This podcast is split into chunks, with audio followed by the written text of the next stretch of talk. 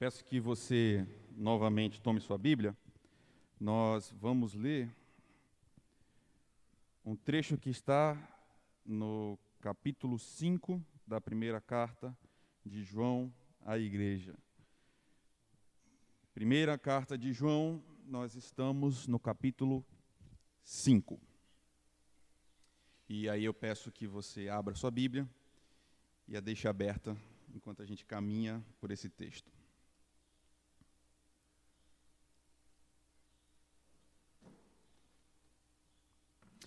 Hoje, queridos, nós estamos concluindo a nossa série de mensagens em 1 João. É claro que essa carta, como um, documento histórico da igreja que está na Sagrada Escritura de Deus, inspirada pelo Espírito Santo, tem ainda muito mais a nos falar. Mas hoje a gente vai interromper aqui a, a nossa jornada com esse texto. Mas chegando ao final, nós vamos a uma pergunta que talvez pudesse ter sido feita no começo e propositalmente ela foi deslocada até aqui. Por que, que alguém escreve uma carta? Porque o que nós temos na mão é uma. Nós temos uma carta. Por que, que alguém escreve? Qual é o objetivo de alguém enviar uma carta a outra pessoa? E é claro que existem muitas e muitas respostas a essa pergunta. Os motivos são os mais variados possíveis. Pode ser uma das famosas cartas de amor, né? em que alguém apaixonado troca juras de amor eterno com outra pessoa que está longe. Um reforço de sentimentos, né? aquela declaração, inclusive tão conhecidas que existem livros que colecionam apenas cartas desse tipo. Mas também pode ser uma carta da Receita Federal. E aí talvez essa esteja de uma natureza quase inversa, está né? Tá no outro polo. Essa ninguém quer receber. Pode ser uma carta de uma mãe para um filho, pode ser a carta de alguém que está preso para um amigo que está fora na liberdade, enfim. Motivos não faltam para escrever cartas. Agora, por que é que um pastor escreve uma carta para uma igreja? E talvez a pergunta vá ainda mais longe. Porque de todas as cartas que pastores escreveram para igrejas, essa está aqui na Bíblia. De todas as cartas, por que essa foi escolhida para compor o texto bíblico? João vai explicar tudo isso, mas ele deixa para explicar no final. O motivo explícito está aqui no fim. E esse motivo é o, o que inspirou ele a escrever essa carta para a igreja, mas não apenas para ela. Há dois mil anos atrás ela foi escrita, mas ela hoje chega a mim, chega a você. Ela foi escrita para mim e para você, e hoje então nós vamos a esse motivo. Estamos no final da carta de João, a primeira versículo 13, eu leio. Escrevi-lhes essas coisas a vocês que creem no nome do Filho de Deus, para que vocês saibam que têm a vida eterna. Esta é a confiança que temos ao nos aproximarmos de Deus. Se pedirmos alguma coisa de acordo com a vontade de Deus, Ele nos ouvirá.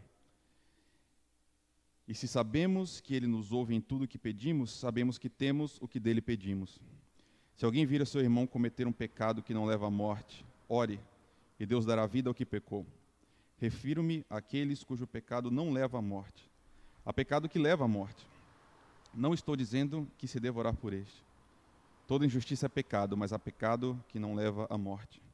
Sabemos que todo aquele que é nascido de Deus não está no pecado, e aquele que nasceu de Deus, Deus o protege, e o maligno não o atinge. Sabemos que somos de Deus e que o mundo está sobre o poder do maligno. Sabemos também que o Filho de Deus veio e nos deu entendimento para que conheçamos aquele que é o verdadeiro.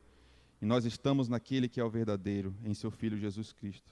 Esse é o verdadeiro Deus e a vida eterna. Filhinhos, guardem-se dos ídolos.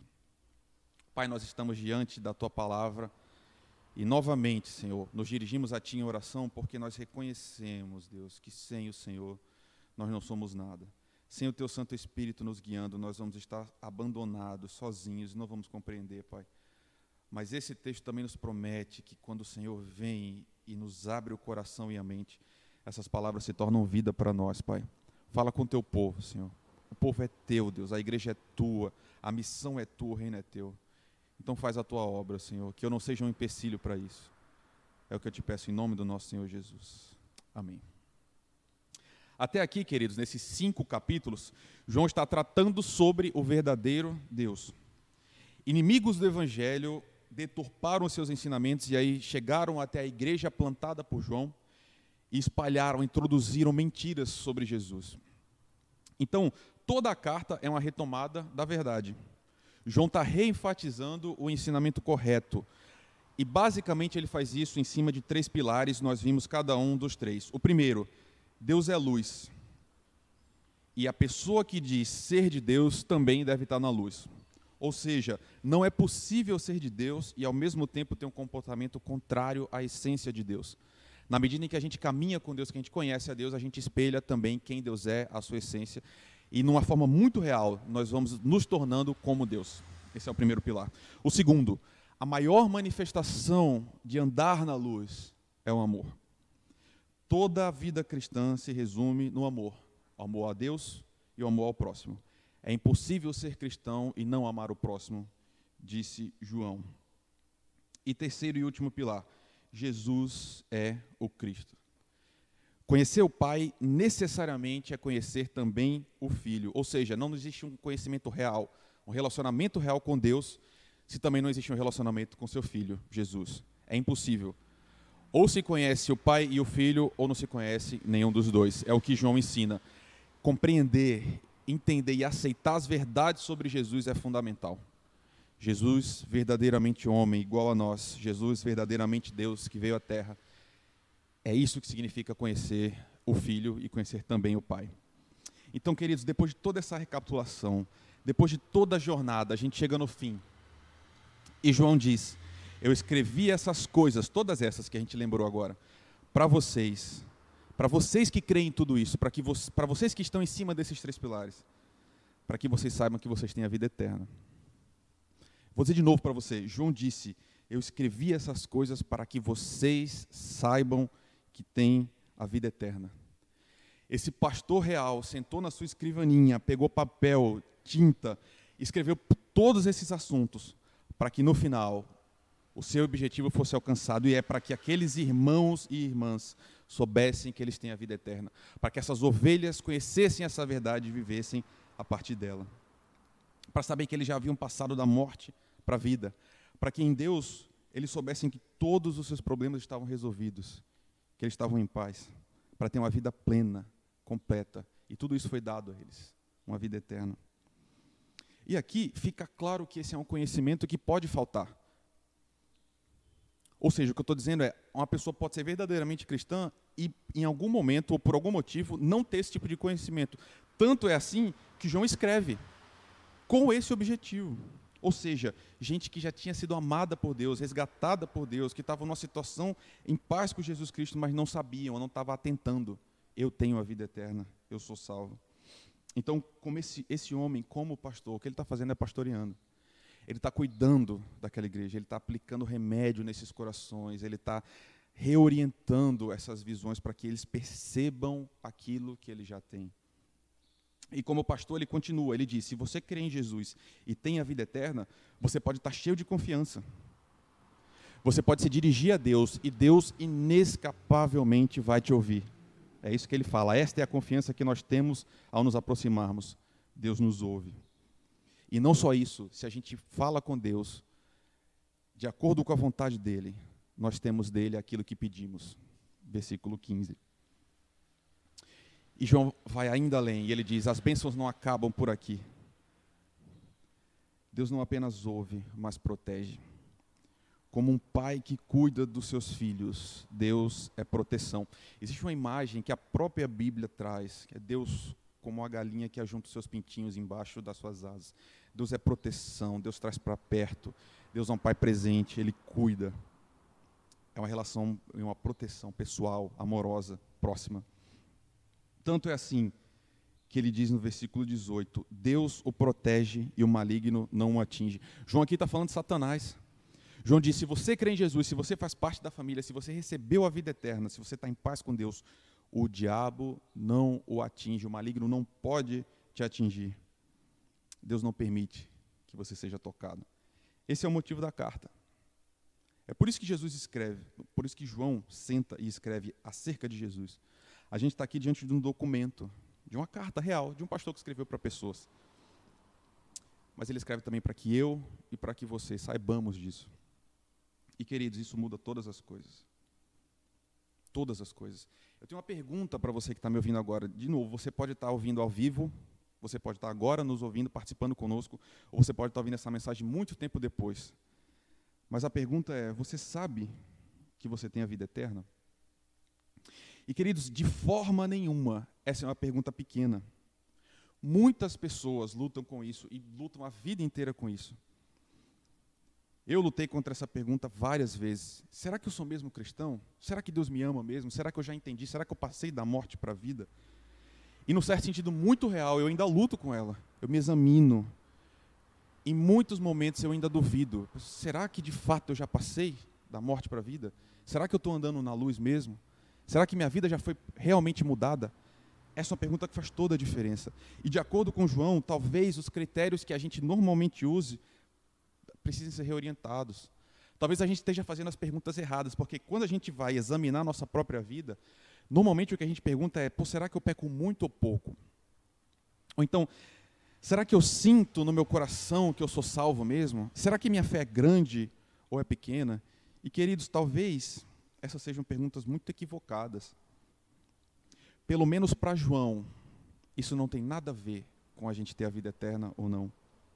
A pergunta para João é: eu creio no nome do Filho de Deus? Eu creio em Jesus Cristo, em quem Ele é? Eu consigo ver na minha vida que eu caminho cada vez mais na luz?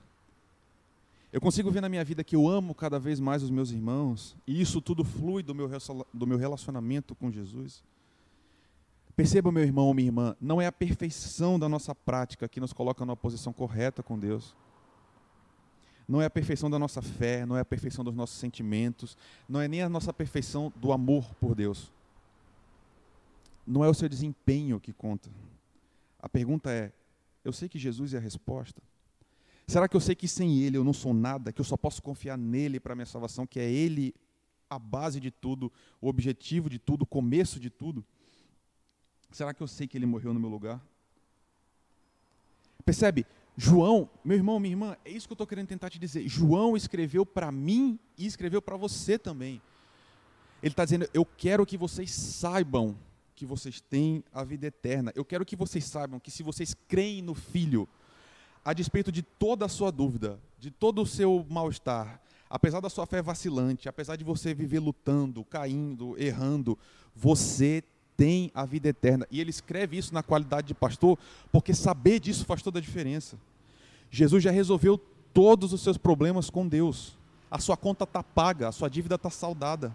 Está tudo certo. Você é da família de Deus. Você é amigo de Deus.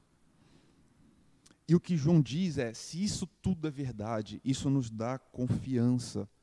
A gente, uma, a gente vive uma vida confiante, porque é uma confiança que não falha. João diz: se você participou de todo esse processo, se você é da família, Deus escuta você. Deus te ouve. Meu irmão, minha irmã, você já parou para pensar com calma nisso? Deus ouve você. Deus te escuta. Os ouvidos dele não estão fechados para você.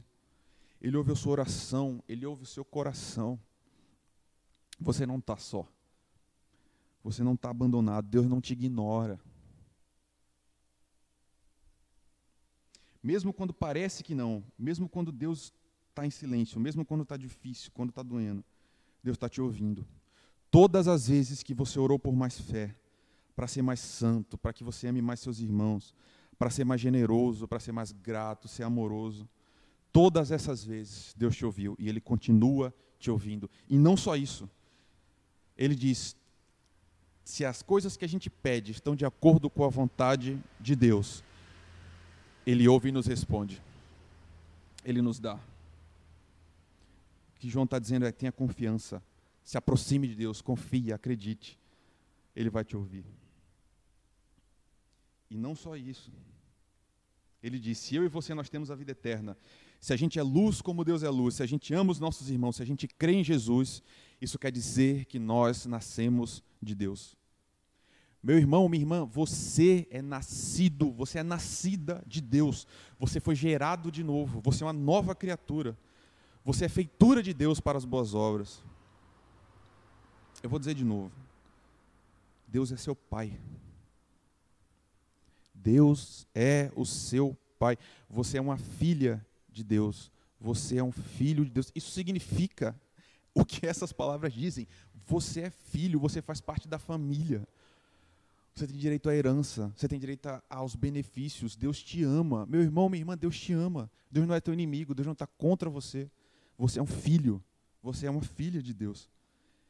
E se isso é verdade, diz o versículo 18: aquele que nasceu de Deus tem proteção e o maligno não o atinge. O pior inimigo possível, o mais ardiloso, o mais astuto, o pior de todos, não pode te tocar. E a palavra tocar aqui significa literalmente fazer mal. O diabo não tem permissão para encostar em você, para fazer mal nenhum a você, porque quem te protege é o próprio Deus. No momento de pandemia como esse, no momento em que são tantas as ameaças, não só o vírus, mas tudo que decorre dele, o que João está lembrando para mim e para você é você pode ter confiança, porque você não está sozinho, Deus está te ouvindo, Ele está com você, Ele é seu Pai e Ele te protege. Nada pode te tocar sem a permissão do seu Pai que te ama, que sabe o que é melhor para você, que conhece todas as coisas e que faz todas as coisas convergirem para o seu bem. Quem te guarda é o Deus do universo inteiro, o Rei de toda a terra, o Senhor dos senhores, o Rei dos reis, o Todo-Poderoso. Ele não falha nunca. Você percebe isso? Você consegue perceber os benefícios de quem é cristão? Você consegue perceber o tamanho do presente que você ganhou em Jesus?